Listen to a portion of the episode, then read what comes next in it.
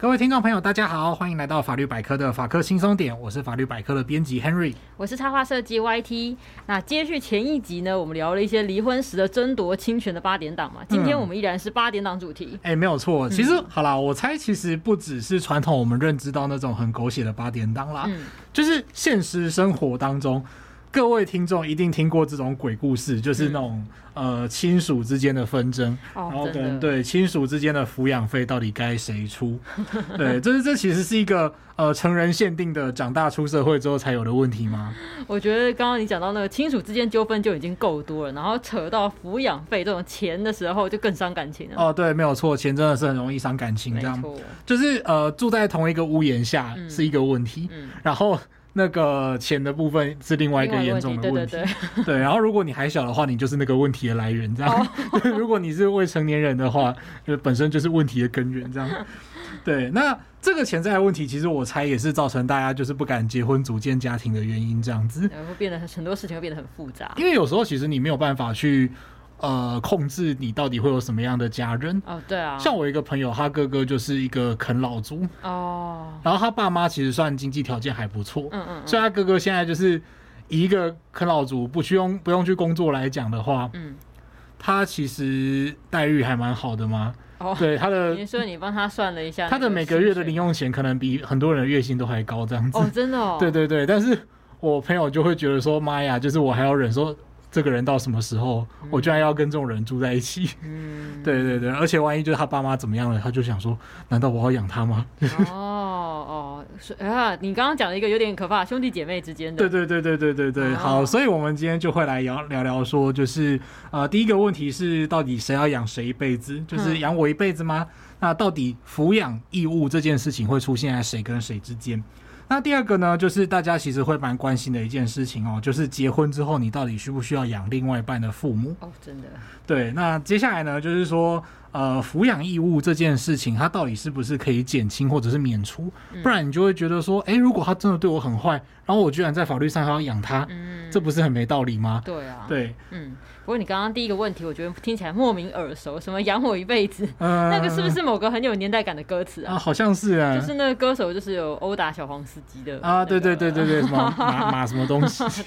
对，好，我觉得那养一辈子听起来那肩上好像是蛮沉重的。嗯，对，我知道婚后就是双方是互负抚养义务嘛，嗯，所以我在想说可能是这样，所以才会说出现那种养我一辈子这种歌词。对，配偶之间的。对对，那法律上还有谁跟谁之间是有抚养义务呢？通常我们知道就是可能父母对于未成年子女嘛，嗯，那如果像隔代教养的话，抚养义务会落到就是祖父母身上吗？其实这个要来讲一下，就是谁跟谁之间有抚养义务。嗯，我们先从民法的基本规定来看。嗯，呃，首先第一个就是直系血亲相互之间必须互相抚养。哦，好，那什么是直系血亲呢？法律上就是什么己身所从出，从己身所出。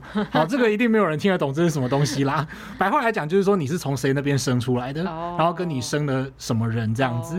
对，所以白话来讲就是你的爸妈，然后你的阿公阿妈，然后也不分内外，就是。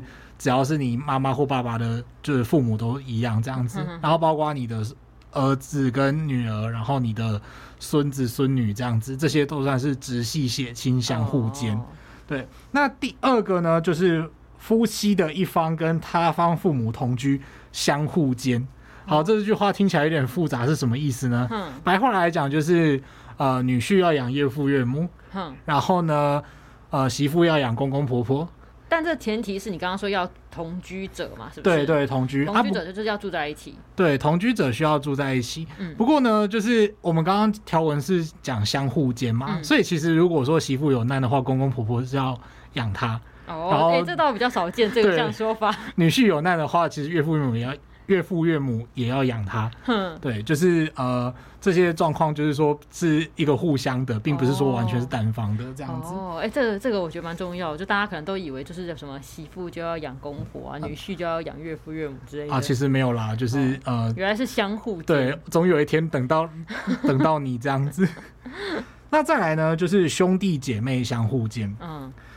哦，兄弟姐妹相互间，这我想到了你刚刚讲的那个例子，你刚刚说你朋友那个例子，对，所以就是说兄弟姐妹之间也是有抚养义务的。那这种是有呃年应该是没有年纪大小之分嘛，比如说不会规定说啊，就是呃可能是弟弟养哥哥啊，不一定是哥哥养弟弟这样子。这个时候是要看谁过得比较好，然后谁已经过不下去了这样子。我们等一下会来聊，就是抚养义务的请求的规定这样。嗯嗯。对，那接下来呢，则是一个比较呃对大部分人来讲可能比较陌生的一个概念，就是家长跟家属之间。诶，什么是家长家属啊？家长家属呢，其实它就是一个呃比较。抽象的概念，我先来讲一下法律上怎么去判断什么是家。嗯，那家呢，就是一些人就是想要同财共居住在一起的意思。嗯，哦，同财共居就是说我们好像就是有意识到说这个家族的财产啊、财务是我们一起维系的，然后我们要住在一起这样子。哦。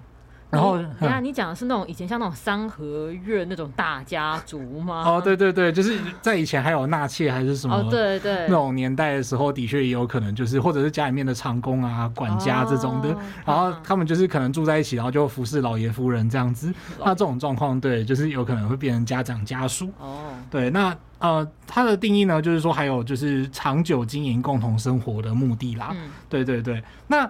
再来就是说，呃，客观上我们就会去看说他有没有住在一起，嗯，然后不单纯的会去看有没有登记在同一个户籍这样子，哦、这个也是必须要注意，也是可能算在里面。对对对，户籍不同也可能算算在里面这样，就是他们即使没有血缘关系嘛，对，所以像是呃一些学徒，哦，就是学徒跟那个师傅之间的关系，就是学徒跟师傅跟一辈子、嗯、这种状况的话，也会算是家长家属。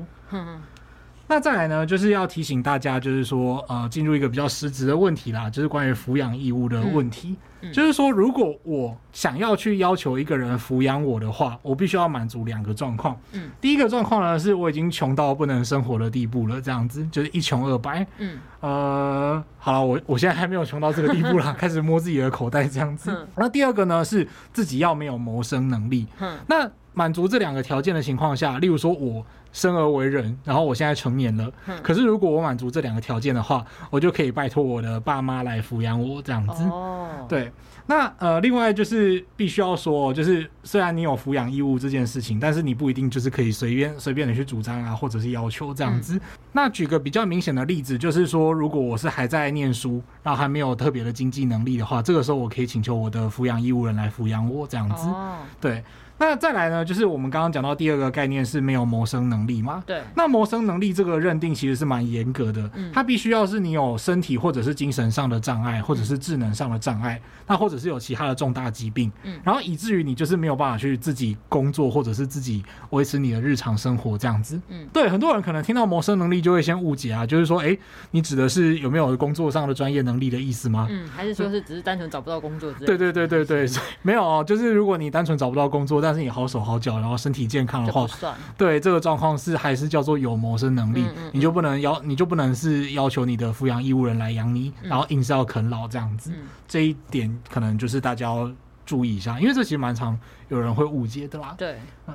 哎，那像是常常听到说，子女对于父母的那个，大家会讲的叫孝亲费嘛。嗯嗯嗯。我觉得华人社会就是加了一个孝字啊，就真的压力变得很大。对，就是，但其实这指的就是所谓的抚养费嘛。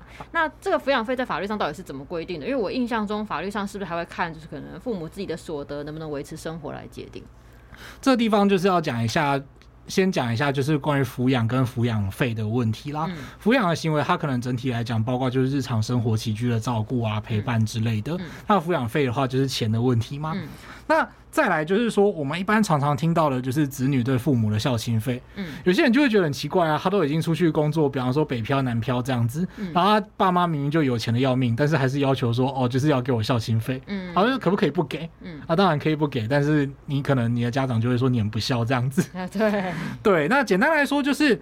呃，孝亲费这个东西，它其实你要去看它具体的状况。例如说，如果是维持他生活所需的，那我们就可能说这是在法律上有凭有据的抚养费。嗯，但是如果是爸妈衣食无余，然后要求子女去付钱给人。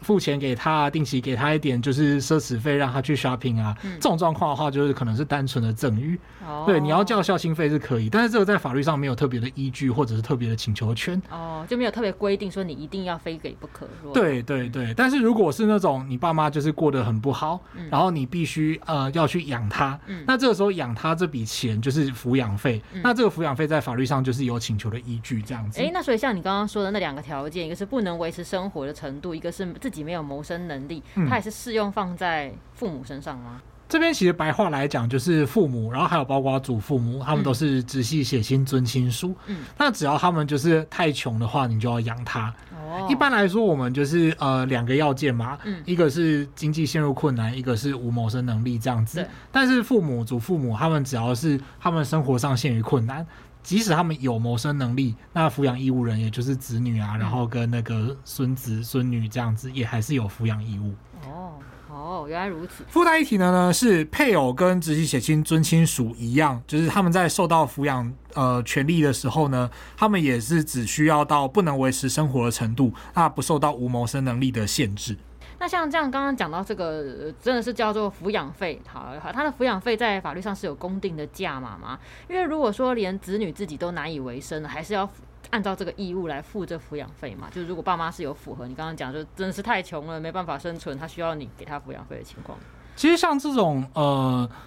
抚养费啊，在法律上，它通常应该说在实务上啦，法律上没有特别规定。那实务上是会用呃主计处的每人平均月消费来计算，嗯啊，所以你在不同县市，你可能会随着那个物价水准有波动，然后那个金额的部分就会有升高或降低这样子。哦，对。那回到刚刚 YT 有聊到，就是说呃，万一子女自己没有办法生存怎么办？呃，比方说万一我就是啊，真的好多年都不用缴税了，我自己收入很不好这样子，那我到底还不要养我爸妈呢？对。对，一般的情形其实是这样的哦，就是如果我自己活不太下去的话，我是不需要去呃负担我的抚养义务的，就是我的抚养义务可以被免除。对，但是如果这个对象是针对你的直系血亲尊亲属或者是配偶的时候，嗯、这个义务不能完全减除，嗯、它只能够呃就是稍微减轻这样子。嗯、呃，白话来讲就是说，如果你只剩下一碗饭。即使你真的惨到一天只剩下一碗饭，嗯，你还是要给他半碗。哦，就是这个这个对象，如果是就算如果你今天就是生活的已经很困顿，但如果这个对象是你的父母，或是你刚刚讲的祖父母，就直系血亲尊亲属嘛，对，或者是你跟你结婚的另外一个配偶的话，你都是还是要分给他们的，对吧？对对，没有错，没有错。那。刚刚大家这样讲，听完以后还是要记得，就是这个抚养义务的前提是在于说，哎，父母真的要无法维持生活。如果父母是那种可能好几间房子的那种包租公包租婆，收租收很多的，就不能成立这个条件，对吧？对，没有错，就是法律上其实不会那么不近人情啦。嗯、就是说，呃，在这个地方，就是如果你父母真的生活很好，然后还要你付钱这样子。嗯对，但是如果说你父母真的就是生存上有点困难，但你自己好像也很拮据，嗯，这个时候那个义务是只能减轻，不能够完全免除，哦、因为对象是父母。嗯、那连带来讲，就是包括配偶，其实也是一样。哦、对，就是大家很困顿，即使大家都很困顿，但是还是要相濡以沫这样子。嗯、对，然后呢，再来就是说，我们刚刚讲到说，父母可能就是。呃，他生活已经过得很不好。那有些人就会说，哎、欸，那如果他有一栋房子呢？嗯。可是如果这栋房子是他自己住，哦，就自己就住在那栋房子。对，他只有这栋房子，然后你不能够要求说他把这栋租出去。嗯。就他如果只有只有这栋房子，他没有其他的就是可变现的东西，嗯，可立即变现的东西，或者是没有稳定的金钱收入的话，嗯、这个时候你还是要去抚养他。哦，对啊，因为一栋自住的话也不能收租啊。嗯，对，没有错，这很重要。哎、欸，那如果说这个一个家庭里面呢、啊，有好几个兄弟姐妹，那这个抚养义务应该是均摊的嘛？嗯。那如果说今天抚养费都落在其中一个子女身上，那其他兄弟姐妹都没有在付的，那法律能规范其他人也要付吗？或者是说，哎、欸，可能我之前就是付了多少，可能付了很多，然后我现在要求其他人说，哎、欸，你可以应该要把我之前付的那些要出一部分吧？好，这边呢，我们需要去具体的看那个费用它本身的性质。嗯，首先，呃，就是那种如果父母是真的需要受到抚养，对，那大家抚养的话，这个就算是呃为了生活所需要的基本的一个生活水准。嗯，那这个生活水准的抚养费用呢，在法律上就是于法有据。嗯，那另外呢，就是说，如果我们多出来的，我们刚刚讲的那种奢侈消费，就是呃，也可以说好了，你要叫孝心费也可以啦。嗯，但是就是那种实物上的赠与，嗯，那这种状况没有办法特别去请求的。嗯。对，那呃，在这个父母如果他是真的需要抚养的话，对，这个抚养费他其实是要有就是兄弟姐妹，就是呃，他们都是大家都是抚养义务人嘛，嗯、那其实是要有抚养义务人按照他们的收入来均分这样子。哦，所以不是说几个人就除几，而是要看大家的收入情况。哦，对啊，就是呃，如果我什么我。兄弟姐妹是郭台铭、郭董，塞对，那我可能就是一个月只要付一块钱就好了，那个钱差，对，那个钱差很多这样子，嗯、对，不会要求每个人负担一样的金额。嗯、那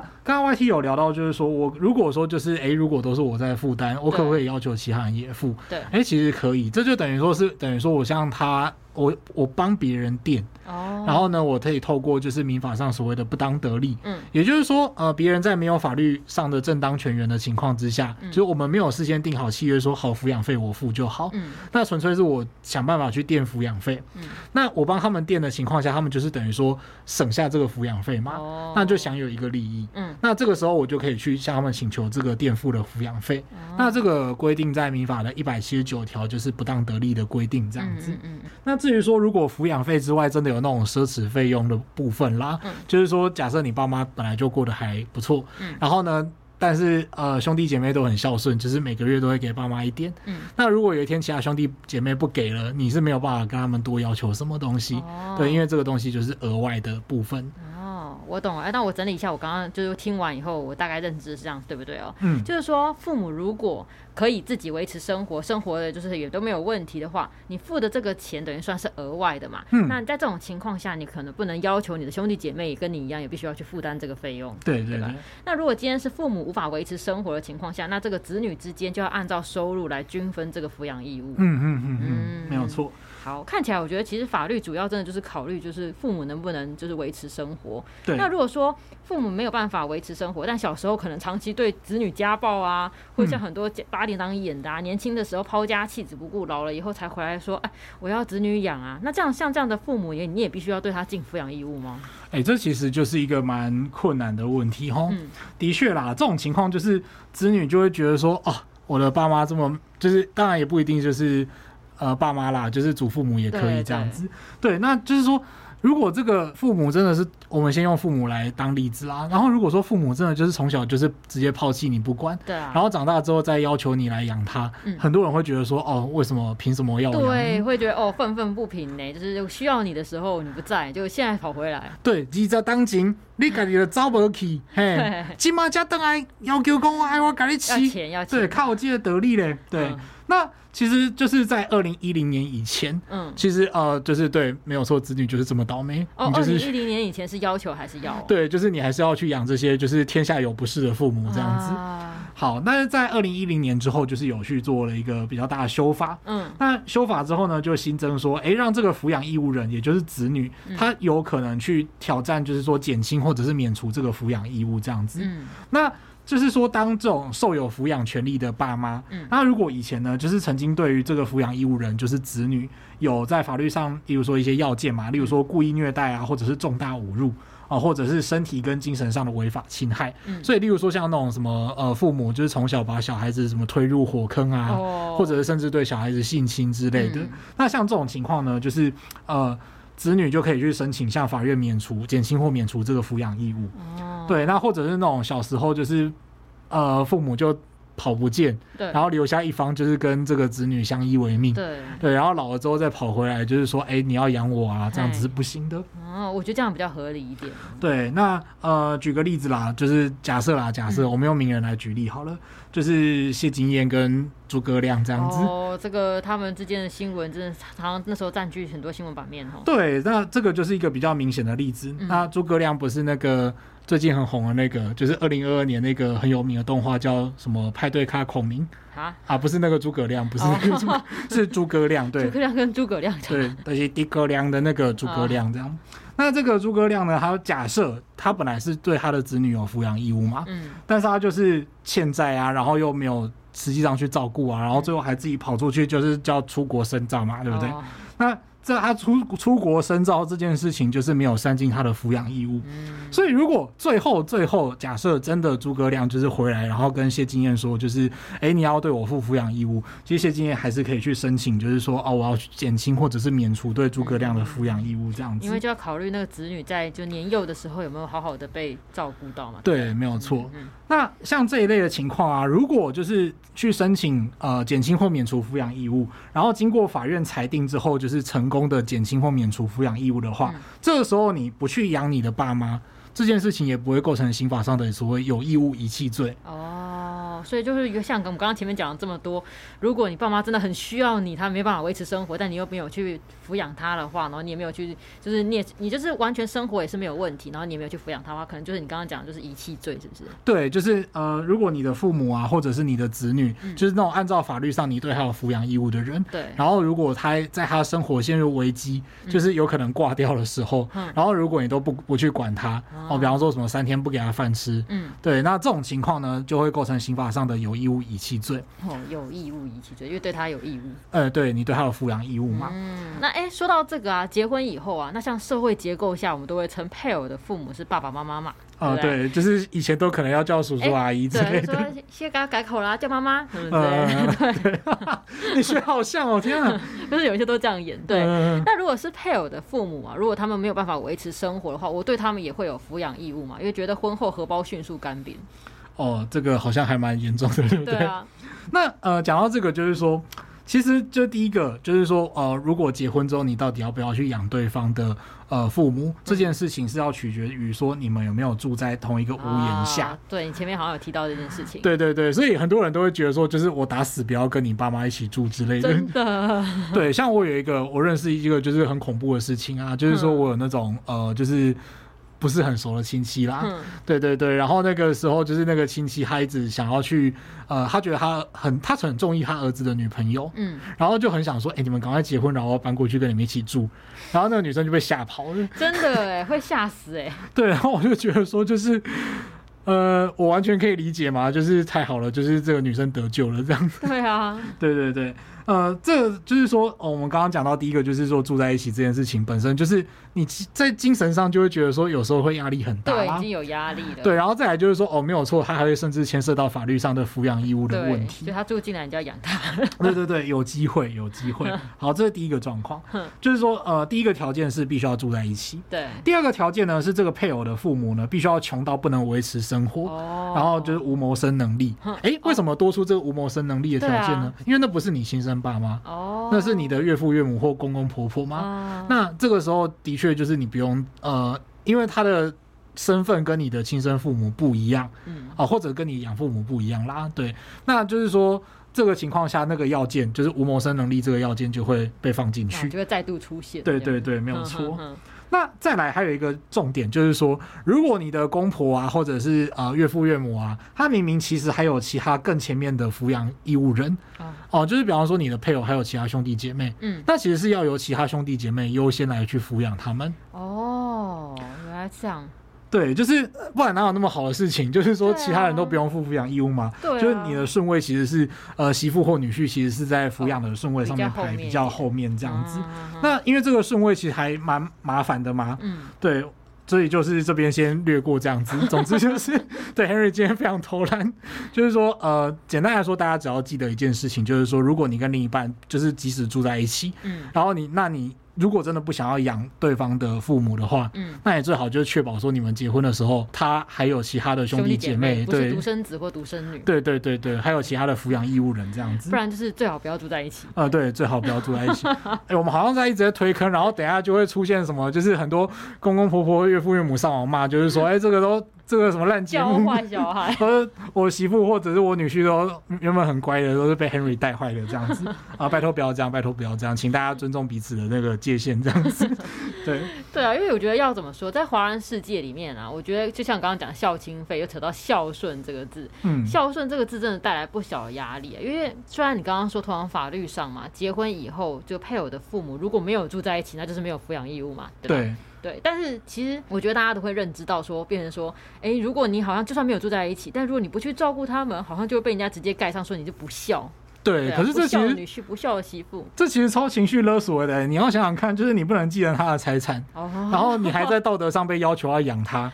哎、欸，有道理，也不能继承财产，真的还蛮重要的。对，尬的，就是你就会觉得说，天哪，为什么啊？继承这个部分，我们会在下一集的时候聊，赶快来夜配这样子，请大家不要走开。对，对啊，因为其实像我有一个朋友，就是他已经结婚了，然后他公婆就对他非常不好，然后常常会有那种贬低的话语来对待他。他就说，觉得大家对于媳妇的期待啊，都是说，可能有一天老了病了要人照顾了，媳妇就必须要去照顾公婆。嗯嗯。他说他以前呢，他会愿意做这件事情，但现在他公婆就是这样对他，常常都是贬低他，他不想，嗯、就是就那时候就听他讲，就觉得听了很心疼。嗯，我现在就可以跟大方跟他讲说，哎、欸，还好你们没有住在同一个屋檐下，你可以不用管他们死活了。哦，对啊，哦，可是你这样子的话，他就会被那种邻里之间冠上什么金丝媳妇之类的。对，对，哎，真的是很可怕、啊。对，但是其实我觉得这个东西就是，呃，他就会超脱于法律，变成是一个你要如何跟你的家人沟通，嗯、就是跟你的配偶沟通这样子。嗯对，其实这个过程都还真的蛮困难的，真的。对，像我刚刚讲到的那个例子，就是那种就是很不太熟的亲戚，哦、然后他想要去跟他小朋友，啊，不要跟他儿子啦，就是住一起，嗯、然后女朋友逃走那个。嗯、对啊。对，那个状况就是哦，不过我那个亲戚就是坦白说，实在是蛮讨人厌的，所以我觉得就是。哦 情有可原，情有可原。对啊，我觉得这真的是他，人家还好，蛮聪明的，知道说不行，让这件事情发展下去。对，因为这种事情，他到最后就是，如果说半推半就的话，到最后一定会引爆一场家庭革命。哦、我觉得真的很可怕。对对对，就是拜托不要，就是有那种逆来顺受或者是情绪勒索的状况这样子。嗯好，那本集呢到这边就是帮大家做一个结论嘛。哦，我们今天都好像我好像都没有讲到什么台词，对不对？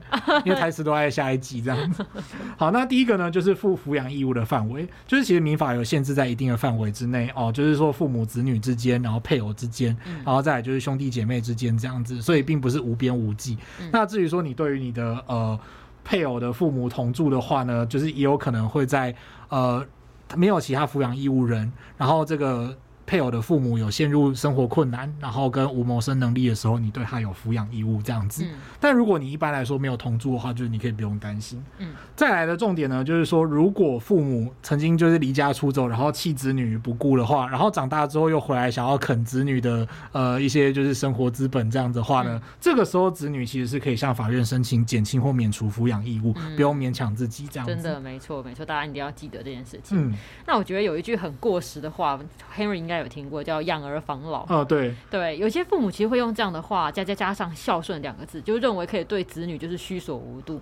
但其实每一个人都应该要对自己负责啊，就是对，而且你不觉得就是其实现在养小孩，坦白说是一件苦差事吗？是啊，对，就是 现在我们都觉得说什么养儿防老就是养儿催老这样子，就是啊天哪，我居然还要花钱养他。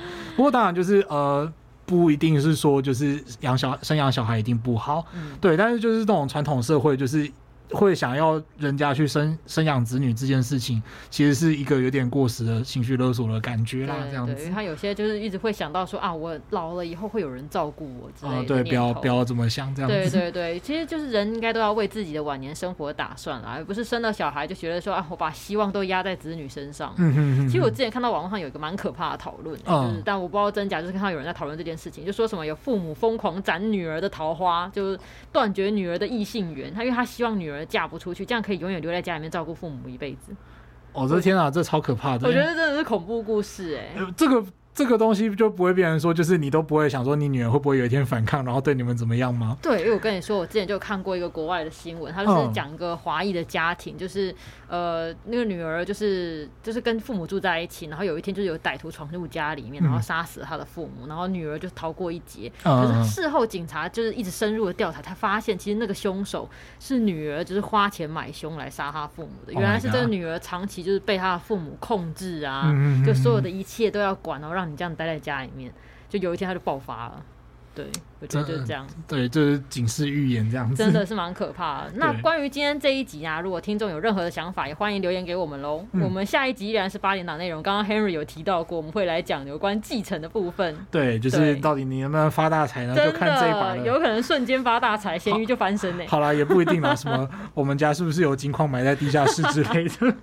好，那关于呃我们的节目，就是也请大家多多支持哦，记得订阅我们的频道，并且按五颗星。如果你对于节目有什么建议或是想法的话，也欢迎留言或是填写回馈单，让我们知道喽。如果对于生活法律有兴趣，或者是有各种疑难杂症的话，欢迎 Google 搜寻法律百科，就可以找到我们。拜拜，拜拜。